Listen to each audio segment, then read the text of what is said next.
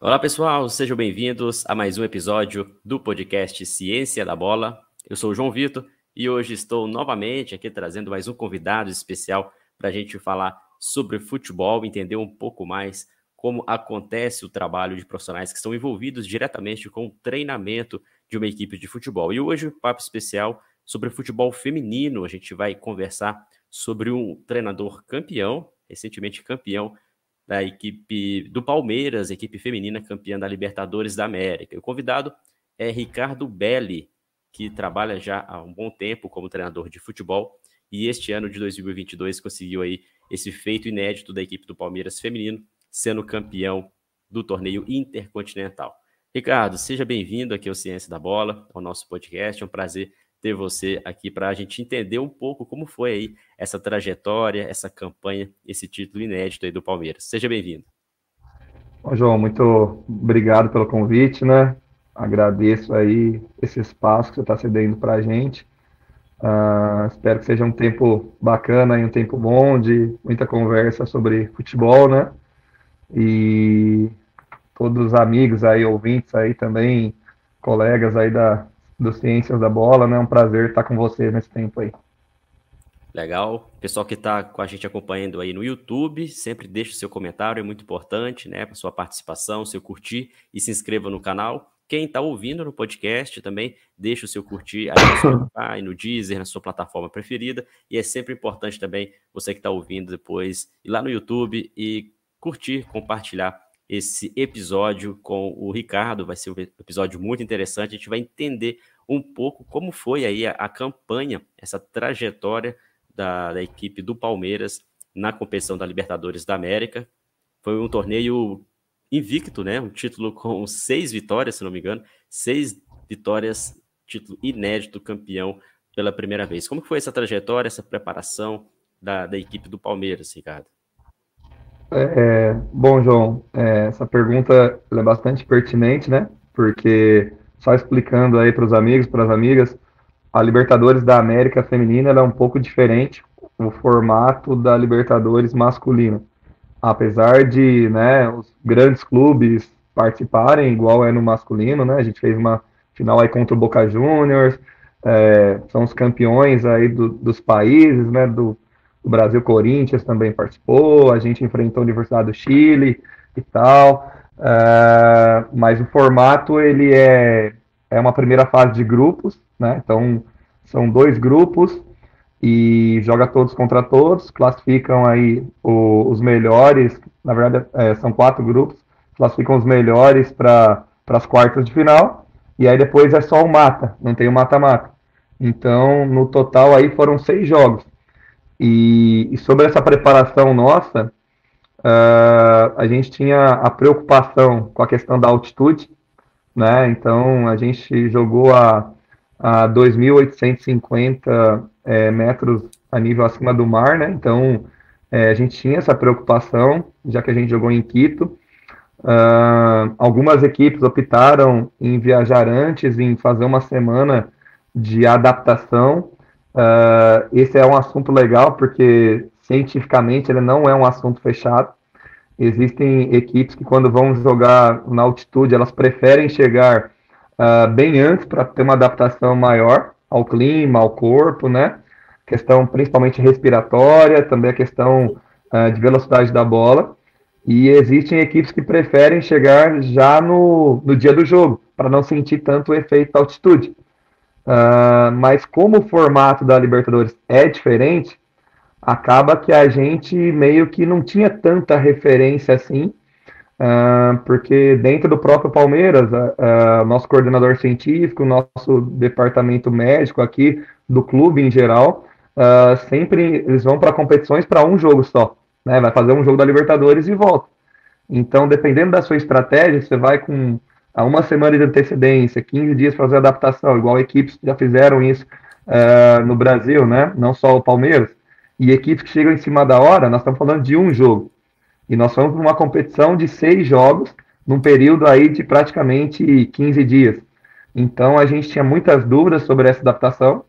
Acabou que nós, enquanto Palmeiras, optamos por chegar faltando dois dias para a competição uh, corria-se o risco da gente ter uma dificuldade maior para se adaptar na questão fisiológica, mas nós preferirmos ficar uma semana no Brasil trabalhando com uma intensidade maior para que a gente chegasse com um gás maior também na Libertadores, já que depois lá praticamente a gente jogou e recuperou as atletas. Os treinamentos lá eram muito curtos, né, de uma minutagem muito baixa.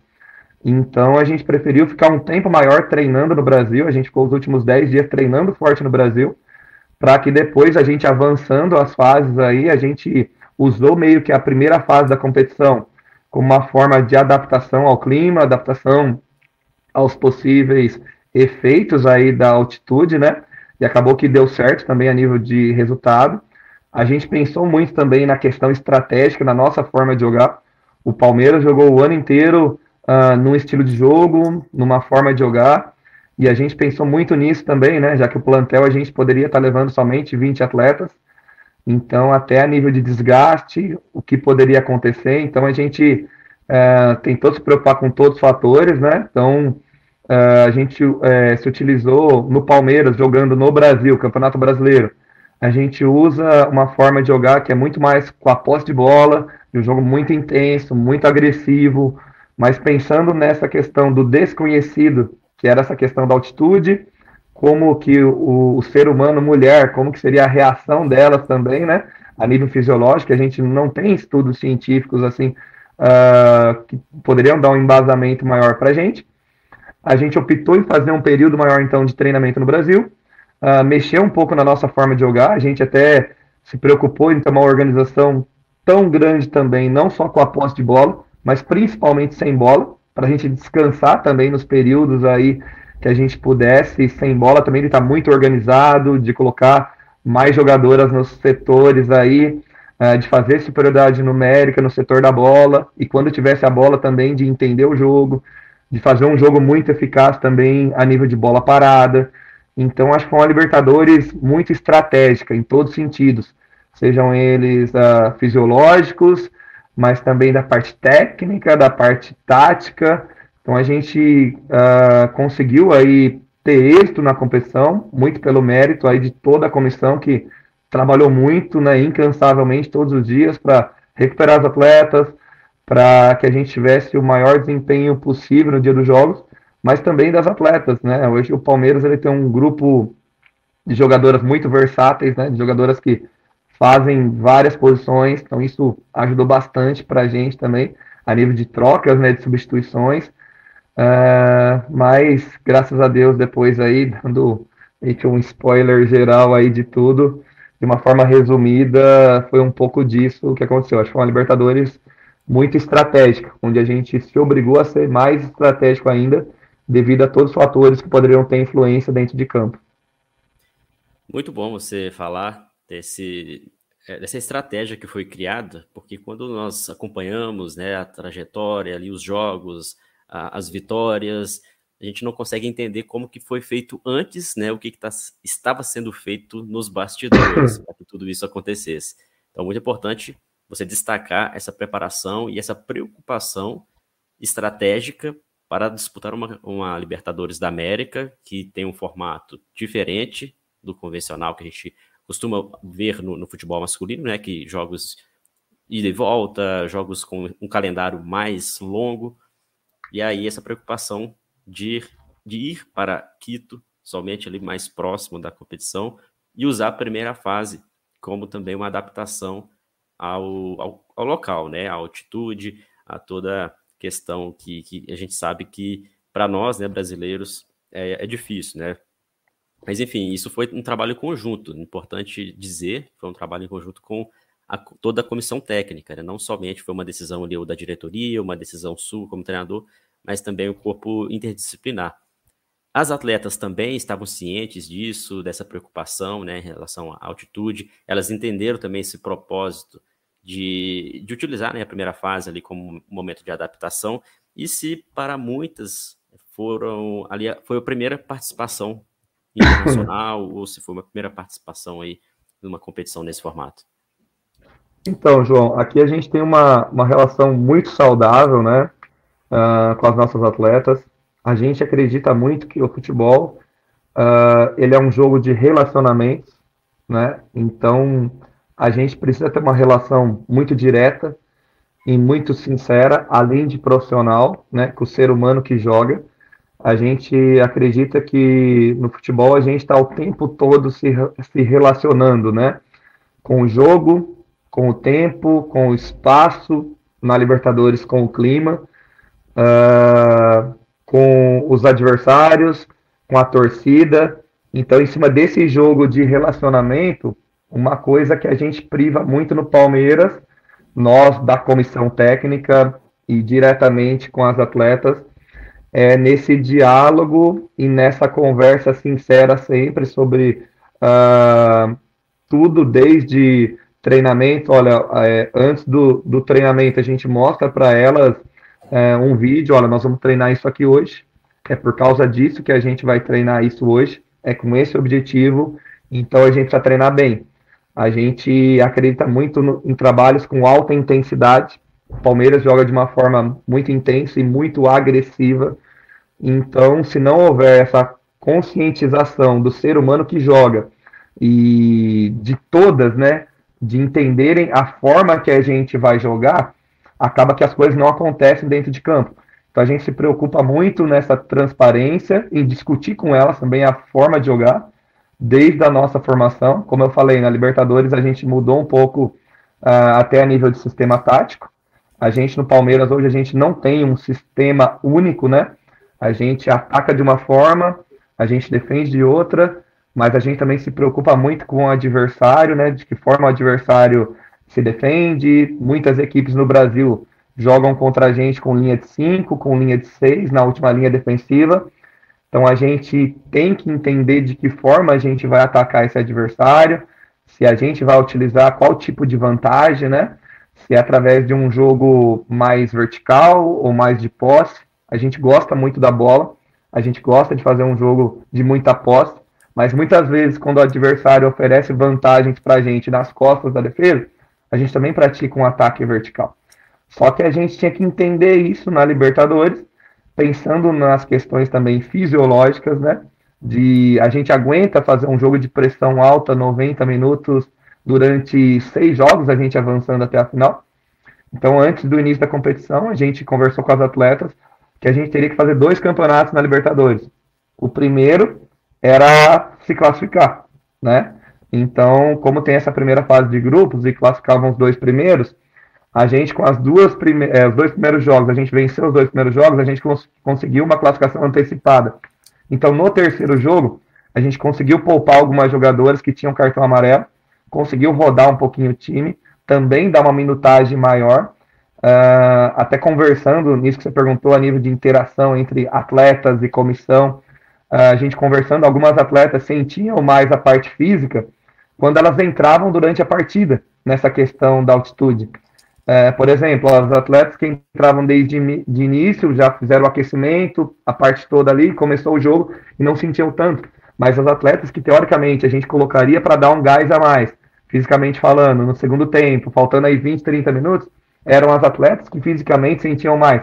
Porque elas tinham que se adaptar muito rápido ao esforço e tinha que responder muito rápido. E pegando um time nosso que já poderia estar um pouquinho mais cansado, então a gente se preocupou em ganhar jogos para a gente poder ter essa vantagem. Então a gente se preocupou em fazer os jogos de uma forma muito agressiva já no início do jogo, de tentar fazer o resultado logo no início, para que depois a gente pudesse taticamente administrando, estrategicamente, vamos segurar um pouco mais a bola, vamos é, jogar mais em posse, e depois também uma coisa que envolve muito o Libertadores da América, que já não é questão de altitude, arbitragem diferente. Então, é, são tipos de faltas que são marcadas no Brasil e que lá não eram. Então, a gente tem que entender esse cenário também.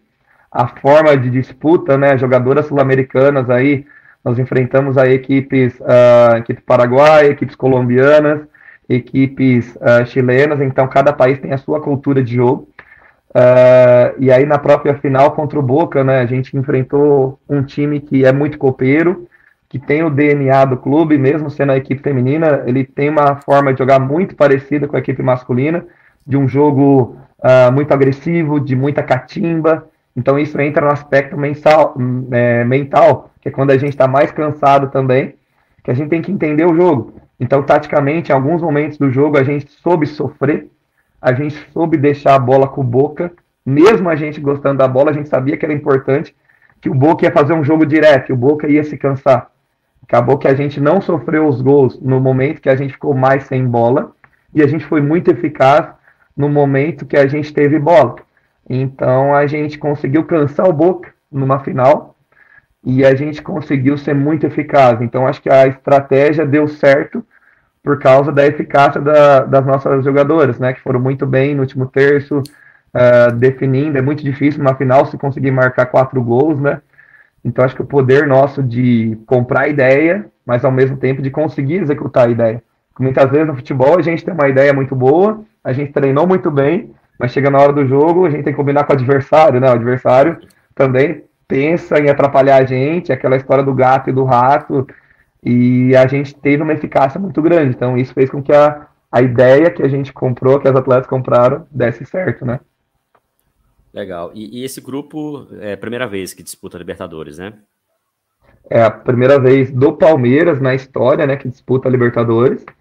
Uh, a gente conseguiu com o vice-campeonato do Campeonato Brasileiro ano passado.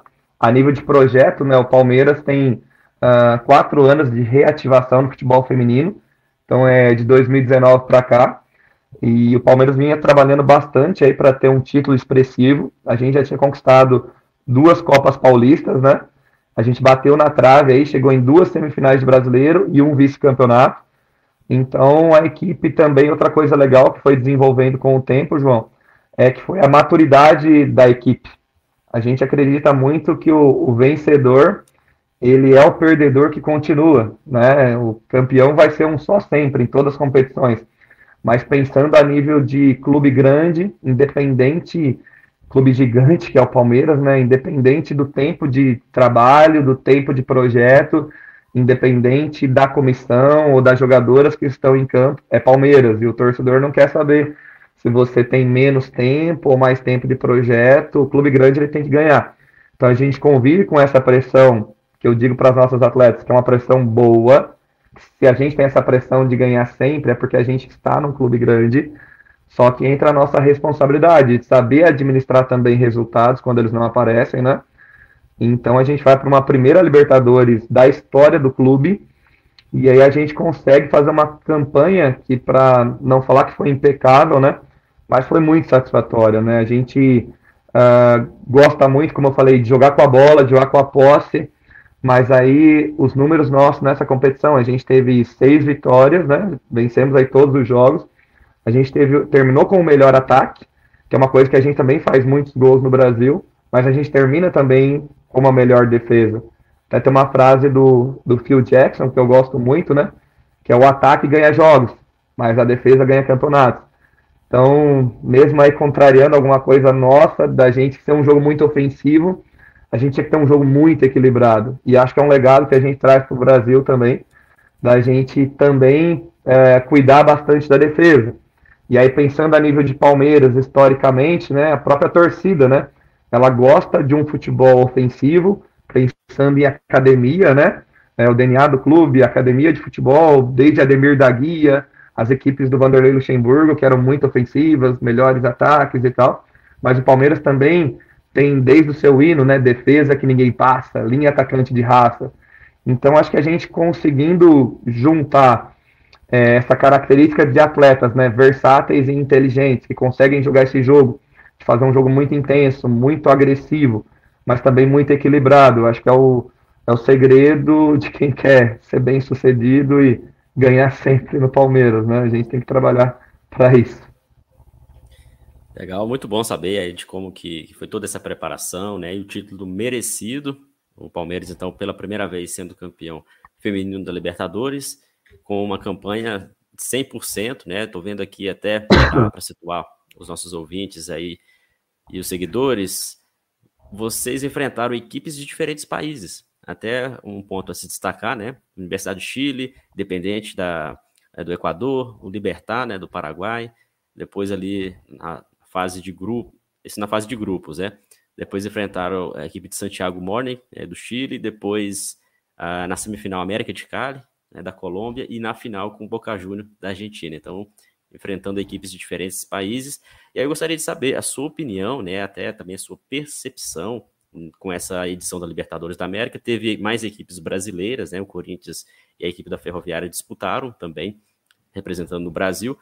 E em relação ao futebol masculino, a gente observa que a Libertadores da América nos últimos anos tem uma predominância muito grande das equipes brasileiras em comparação às equipes dos outros países vista aí as últimas três finais, né? O nível técnico, o nível tático, a gente está conseguindo ver essa diferença no futebol masculino.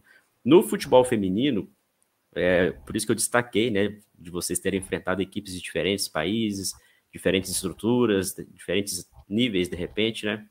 Mas há essa diferença muito grande entre o futebol feminino brasileiro, isso na parte técnico-tática, em relação aos outros países. Como que você está observando isso? Como que você percebeu a, a, a, disputar essa Libertadores? Vamos lá, vou tentar fazer um paralelo então.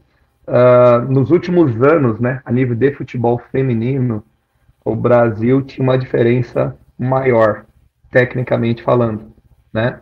Uh, o Brasil ainda tem jogadoras mais talentosas, tecnicamente falando, né? Mas é uma coisa que até o, o próprio nome aí do, do podcast, né, Ciência da Bola. Eu acho que o estudo e a ciência ela chegou para o mundo inteiro. Ela é acessível para todos hoje, né? Então a gente vê muitas equipes bem trabalhadas. Hoje a gente vê que essa distância vem diminu diminuindo de Brasil comparado com as outras equipes da América do Sul. Uh, o que era antigamente o Brasil no futebol feminino sobrava mais. Hoje a distância está menor, né? Mas muito por causa, eu acredito, né, dos bons treinamentos aí, do investimento, essa questão da obrigatoriedade, né, de Comembol e de FIFA, dos clubes grandes terem o futebol feminino, acredito que isso obriga também com que os clubes invistam, né, em melhores profissionais para que as atletas recebam uma melhor formação, recebam uma melhor estrutura, né? e, consequentemente, isso melhora dentro de campo, né? Melhora a performance, melhora o desempenho. A nível tático, por exemplo, o futebol colombiano evoluiu muito. Colômbia, mais parecido com o Brasil, tem muitas jogadoras de qualidade técnica, muito talentosas, assim como no masculino também, né? Futebol colombiano ele sempre tem, produz bons jogadores aí de muita qualidade, né? Uh, mas hoje a gente vê que existe muita organização. O futebol colombiano é uma, as equipes aí, tanto América de Cali quanto o Deportivo Cali, foram equipes muito organizadas, equipes que tentam propor jogo o tempo inteiro, que saem jogando, que fazem um jogo de aproximação. É, então são equipes muito técnicas. As equipes chilenas, né? Nós enfrentamos duas, o Santiago Morning, né? E o, Universidade do Chile. São equipes já o Universidade do Chile. É uma equipe que, assim como a equipe masculina, né? Que pratica um jogo de posição, então, uma equipe que sabe muito bem o que fazer dentro de campo, é uma equipe que toca muito bem a bola, é uma equipe que entende o jogo taticamente muito bem. E aí você vê que é mérito das comissões técnicas, né? Uh, das atletas, mas também das pessoas que preparam essas atletas. Eu disse no meu, na minha fala final, na conferência de imprensa após o título, né? Eu, eu parabenizava aí também todos os outros treinadores e treinadoras que participaram da competição, que foi uma competição muito desgastante fisicamente falando, então por isso ela foi muito tática, muito estratégica. E a gente vê que o futebol feminino vem crescendo muito porque existe esse investimento e existe bons trabalhos sendo feitos, né? Existem equipes que uh, priorizam muito o jogo, então é, que valorizam muito um futebol bem jogado, assim como a gente aqui no Palmeiras. Então a gente vê que vem uh, no, na América do Sul como um todo, o futebol feminino vem crescendo bastante. Acho que a Libertadores é uma, é uma prova disso, né? Mas porque existem bons trabalhos, né? E fazendo esse paralelo aí com o futebol masculino, do mesmo jeito que eu acredito que hoje no Brasil investe muito também é, na parte tática, investe muito também em comissões técnicas, aí, independente se é estrangeiro ou brasileiro, a gente investe hoje em treinamento. investe em estudo, investe em treinamento, por isso acredito que o futebol brasileiro também tem evoluído bastante aí, seja no masculino ou no feminino, João.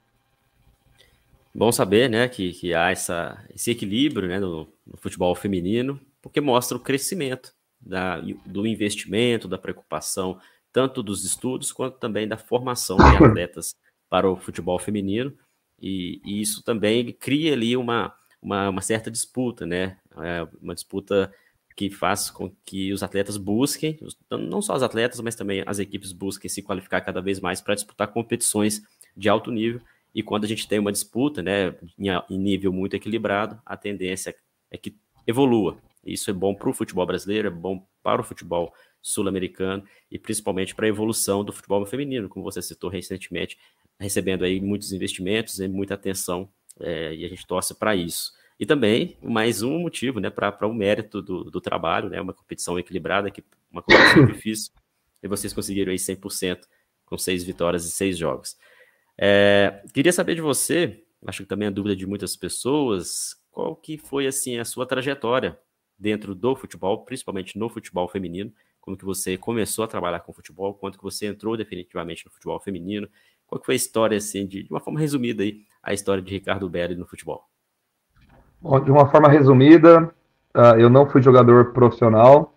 Confesso que eu tentei muito, mas não tinha qualidade para isso. Uh, eu fui para os estudos.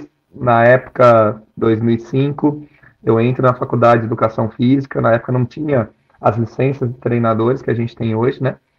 Uh, eu vou para a Educação Física pensando em buscar conhecimento para ser treinador de futebol eu termino a faculdade de educação física, começo a fazer estágios em clubes, eu faço a pós-graduação em Viçosa, e através da especialização em futebol em Viçosa, eu tinha um trabalho do professor Israel Teodo, que era um trabalho de psicologia, que a gente tinha que entrevistar treinadores.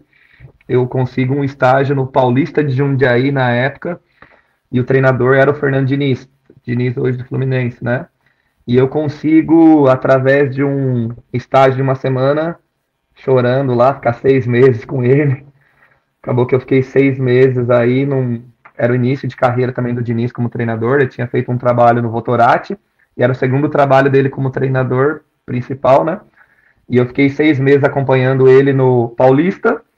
Uh, depois desse tempo com o Diniz no Paulista, eu assumo o Rio Branco de Americana Sub-20 para disputar o Campeonato Paulista aqui em São Paulo do Rio Branco, eu recebo uma proposta para trabalhar em Portugal.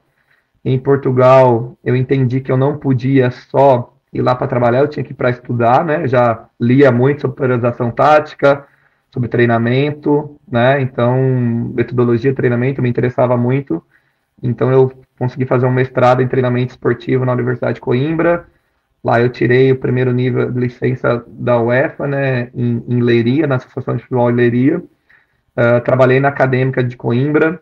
Na época também eu tive a oportunidade de conviver com é, grandes treinadores, com o Sérgio Conceição, que hoje é o treinador do Porto. Ele era o treinador da equipe principal da Acadêmica. Eu estava nos juniores. O nosso coordenador é, da base, lá da formação, era o Vitor Severino, que hoje ele é auxiliar do Luiz Castro, treinador do Botafogo.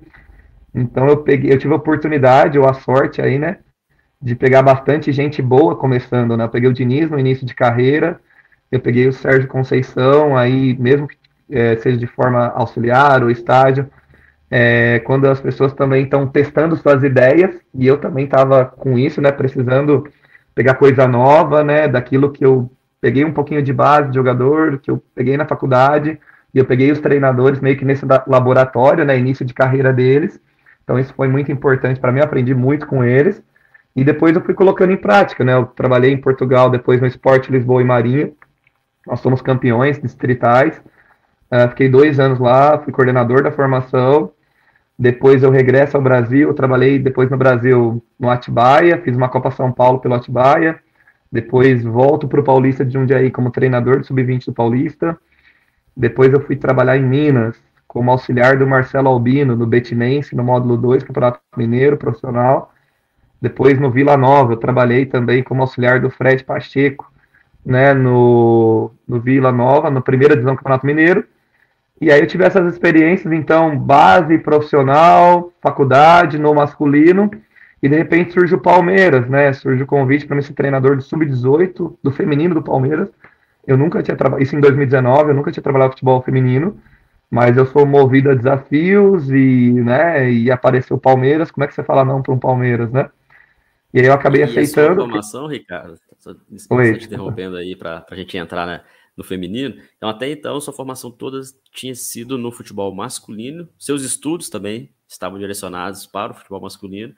E aí, como foi esse, essa quebra para ir para o futebol feminino? Você teve que adaptar seus estudos, buscar ali mais formações? Então, na verdade, eu sempre trabalhei a vida toda uh, no masculino, né? Base ou profissional. E aí, quando eu recebo o convite do Palmeiras, eu fiz contato com alguns amigos e amigas que trabalhavam no futebol feminino. E uma das pessoas que eu entrei em contato foi a Isabel Osório, que é uma pessoa, né, uma treinadora, que trabalhava na época, acho que na seleção portuguesa ou no esporte, não, não, não recordo bem agora mas é uma pessoa que falava muito sobre transação tática, a professora Marisa Gomes também. E eu perguntei para eles qual que é a diferença. Eu estou entrando no futebol feminino, estou começando agora, e assim, eu entendo futebol como futebol, né? Quais são as peculiaridades, as diferenças. E aí, a, tanto a Isabel quanto a professora Marisa Gomes falaram, Ricardo, é isso, futebol é futebol. Não existe divisão, ó, futebol feminino tem que jogar desse jeito, futebol masculino desse jeito. Futebol é um só, as regras são as mesmas, o jogo é o mesmo. Então eu vim com essa mentalidade para o Palmeiras, e desde o primeiro trabalho na equipe sub-18, que a gente ficou dois meses, disputou o Campeonato Brasileiro, e depois eu recebo convite para assumir a equipe profissional. A minha conversa até hoje com as nossas atletas é de que nós não vamos jogar futebol feminino o futebol masculino. Nós vamos jogar futebol. Então nós vamos treinar futebol. É claro que depois existem uh, as particularidades ou as, as, especificidades do ser humano mulher, que a gente tem que entender fisiologicamente a questão de ciclo menstrual, que a gente tem um controle, que se tem interferências fisiológicas, né, a níveis físicos de força, de velocidade e tal, mas a nível de jogo, o jogo é o mesmo, né? Então é só o entendimento com o trato, que era o mesmo que eu tinha quando eu treinei categorias de base. um atleta em formação, categorias de base, ele ainda está em desenvolvimento. Ah, depois o atleta na categoria profissional é um ser humano diferente. E no futebol feminino é o ser humano mulher que a gente tem que treinar. Mas o jogo, tanto em categorias de base, seja feminino ou masculino, ou profissional, masculino ou feminino, ele é um só. Então a gente tem uma forma de jogar a gente entende que essa forma de jogar é a que atende às necessidades do jogo e aquilo que o clube nos pede, né?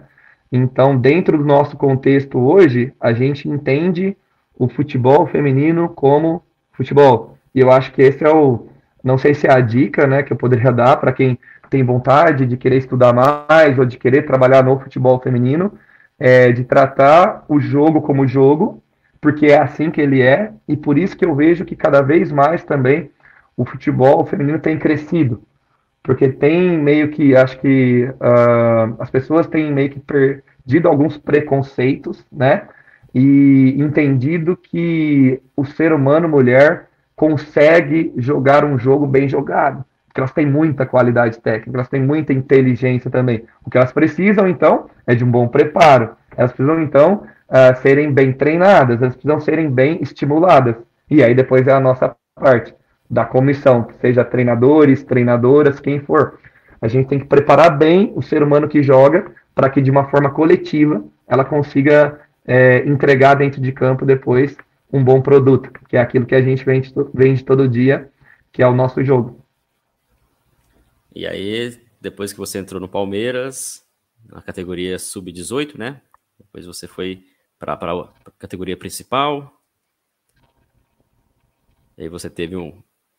Aí eu fiquei três anos no. Eu fiquei três anos no Palmeiras três até o final do ano passado.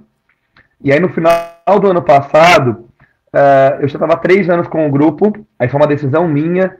Eu entendia que a nível de carreira eu precisava fazer as formações da CBF, que eu fiquei esse tempo todo envolvido sem fazer as formações da CBF. Eu tinha o mestrado, tinha a formação é, do primeiro nível da UEFA, mas eu queria também fazer network, continuar estudando, né? Uh, precisava de um desafio diferente. E aí aparece o desafio do Ituano, para a formação do Ituano. Eu aceito o desafio para trabalhar no Ituano masculino, sub-20. Então eu volto para o masculino. Eu gosto muito de trabalhar com base. Na verdade, eu gosto muito de trabalhar com futebol, né? Trabalhar com gente. E acabou que, pô, surgiu o desafio do Ituano. Eu estava três anos já no feminino do Palmeiras. Nós atingimos ano passado o objetivo do clube, que era a classificação para a Libertadores. É, e aí, em janeiro, eu consegui fazer as formações, tirei a licença B, estou fazendo, terminando a licença A da CBF. E aí eu consegui ter esse tempo de estudo também, que a gente precisa estar tá se reciclando, precisa estar tá se atualizando, né? Uh, fiz network com muita gente bacana aí nos cursos da CBF, com, além dos professores, os colegas de turma.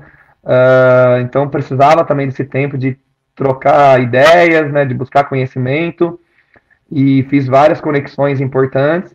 E aí volto para a base do masculino, testo novas coisas diferentes ali no masculino, né? De forma de jogar e de como que estão as coisas hoje no Brasil a nível de base é, masculina.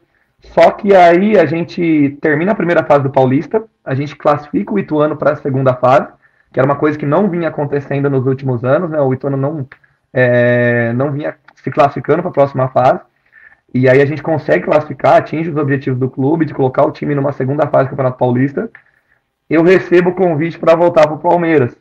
O Palmeiras havia é, é, desligado o treinador e o Palmeiras estava sem clube no momento. Eu estava empregado no Ituano, né? Mas aí a direção do Palmeiras, olha, direção, atleta, a gente quer você, porque você conhece o elenco, você conhece o grupo. Para fazer essa reta final de brasileiro, faltavam dois jogos para terminar a primeira fase do brasileiro e depois as fases finais. E a gente quer que você prepare o time para Libertadores. Você que lascou o time para Libertadores, você conhece melhor que ninguém esse elenco e acabou que depois a gente acertou, né, as partes aí. Deu certo, né, de voltar para fazer essa reta final de preparação para brasileiro, mas avisando preparar o time para Libertadores, que a gente sabia que era é, o momento mais importante aí do clube no ano, né, o momento aí uh, era a prioridade do clube, né? Ganhar essa Libertadores, de chegar bem, de competir bem. Eu aceito esse desafio e aí a gente, graças a Deus, deu tudo certo aí. Foi muito feliz e atingimos o objetivo do clube. Muito bom, Ricardo. Muito bom saber da sua trajetória, né? A sua experiência no futebol e o seu relato serve também aí de, de inspiração para quem estiver nos acompanhando, porque futebol, independentemente se é base, se é alto nível masculino, alto nível feminino, é futebol. É o que você disse aí é muito, é muito bom lembrar, né? Claro que em alguns momentos você tem que ter um relacionamento humano um pouco diferente, né? Entender o contexto, entender o contexto da base, entender o contexto fisiológico, né? Como você citou aí em relação ao futebol feminino.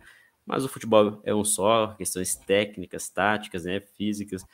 É, é importante vivenciar isso. E mostra também a qualidade de você sempre buscando desafios dentro do futebol, buscando formações e coroando aí com o título internacional na, aí no, no, no, equipe do Palmeiras, com a Libertadores da América, um título aí que você praticamente já começou a desenhar lá em 2021, né, quando você assumiu a equipe, planejamento ali de disputar essa competição. Muito bom saber disso. E inclusive vocês estão ainda em competição, né? O calendário a gente está gravando aqui esse episódio em novembro, mas o calendário feminino ainda não acabou no Brasil, né? A gente está vendo o futebol brasileiro masculino finalizando o calendário aí com o Brasileirão, a Libertadores já finalizando, Copa do Brasil, mas o feminino ainda tem competições estaduais, né? O brasileiro já terminou, a, a Libertadores já terminou, mas disputando aí competições estaduais que talvez possa ser mais um título aí que, que possa vir, né? O Palmeiras está tá em disputa também no, na, na competição. E, inclusive, né, o, o, o Ricardo tá, tá no hotel, né? Até para não atrapalhar o descanso dele, tá em competição, em jogos. A gente está caminhando aí para o final do episódio do podcast, mas antes disso a gente vai atender a perguntas enviadas né, por, por seguidores sobre a, principalmente a, a, equipe do Palmeiras. Deixa eu só deixar mais claro aqui que o Antônio Neto enviou uma pergunta bem interessante. Valeu, Antônio. É, a gente falou sobre as diferenças técnico-táticas, né, Ricardo? E aí ele está perguntando sobre as diferenças físicas, porque ele fala o seguinte: ó, uma das principais diferenças que jogadoras que jogaram fora do Brasil, é, em comparação aos que jogam no Brasil, se referem à parte física, né? Talvez ele está citando aí de algumas equipes europeias, né? Só que ele vê o Palmeiras com um nível físico acima. Qual seria a sua visão sobre isso? E ele até complementa dizendo que principalmente intensidade, velocidade em sprint estão no nível muito bom e percebeu-se nessa né, diferença do, física do Palmeiras para as outras equipes da, do futebol sul-americano. O que, que você tem, o que, que você acha né, a respeito disso? Se realmente houve né, uma preparação diferenciada? Olha, eu agradeço a pergunta do Antônio Neto, né? Ela é pertinente também, e eu acho que o grande segredo é quando a gente não isola as partes. É quando a gente entende o futebol como um todo, né? No Palmeiras a gente pensa assim, os treinamentos nossos, nossos eles são integrados, né? E eles atendem aí o nosso modelo de jogo, a nossa forma de jogar. Então a gente treinando e jogando de uma forma muito intensa e muito agressiva, a gente está trabalhando aí as nossas capacidades físicas, né? E a gente entendendo aí o jogo todos, né, comissão e principalmente as atletas, entendendo o mesmo jogo, taticamente falando, coletivamente falando, acho que a gente corre menos errado, né? E usa melhor as nossas capacidades aí aeróbicas, anaeróbicas, é, que o jogo precisa. Eu concordo que hoje uh, talvez as equipes europeias, né, pensando a nível de futebol feminino, talvez elas trabalhem com uma intensidade maior ou consigam jogar numa intensidade maior, talvez pela intensidade da liga, mas muito também pela forma que você se propõe a trabalhar e a fazer, né? E falando especificamente do Palmeiras, uh, independente do adversário que a gente vai enfrentar, a gente entende que quanto mais a gente fizer um jogo aí intenso, um jogo agressivo, a gente vai se sobressair fisicamente falando também. Mas eu acho que a, a grande chavinha aí é a gente não trabalhar essas capacidades de forma isolada, seja a parte técnica, tática, mental é, e física, né? A gente trabalhar tudo de uma forma integrada, né? Porque o jogo ele é integrado. Então os treinamentos nossos são muito intensos são muito curtos. Né? A gente treina hoje aí treinamentos 50, 60 minutos, não passa disso os nossos treinamentos. Só que eles são muito intensos. Então existe uma cobrança muito grande para que a gente consiga trabalhar sempre nesse grau de intensidade muito alto diariamente, para que depois nos jogos a gente consiga manter esse nível, né? E conseguir jogar com essa é, e com que essa valência física possa ser um diferencial nosso, né, João? Perfeito. E, inclusive, né, você destacou bem que uh, o físico ele vem principalmente pela, pelo estilo de jogo. O estilo de jogo que vai demandar ali essa intensidade, né? E não, não ao contrário. Não adianta também a equipe ser boa fisicamente, sendo que a intensidade, às vezes, a equipe se propõe a jogar, não é condizente com aquela preparação. Então, é, reflexo, você bem explicou, é, é bem disso, né? Que é o trabalho também de qualidade, taticamente, que você desenvolve, principalmente com essa complexidade. É difícil a gente separar. Uma equipe que é intensa taticamente, ela, consequentemente, fisicamente também vai ser intensa. Legal saber disso, legal saber os bastidores, né, de como foi esse título, a preparação, um pouco também da sua carreira, da sua trajetória.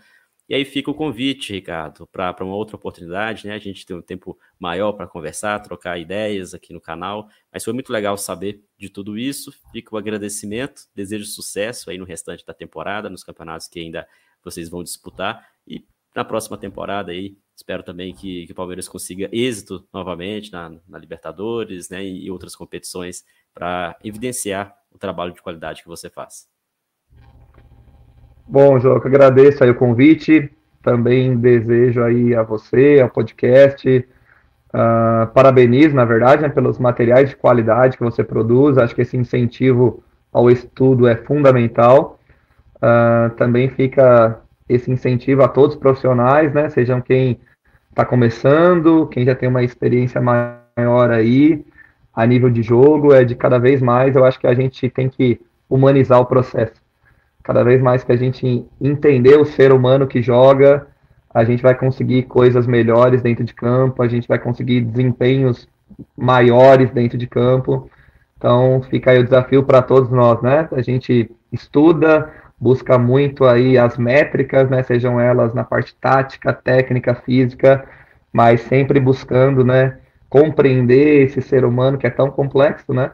Mas é também ao mesmo tempo tão desafiador fazer com que ele atinja níveis aí maiores dia a dia.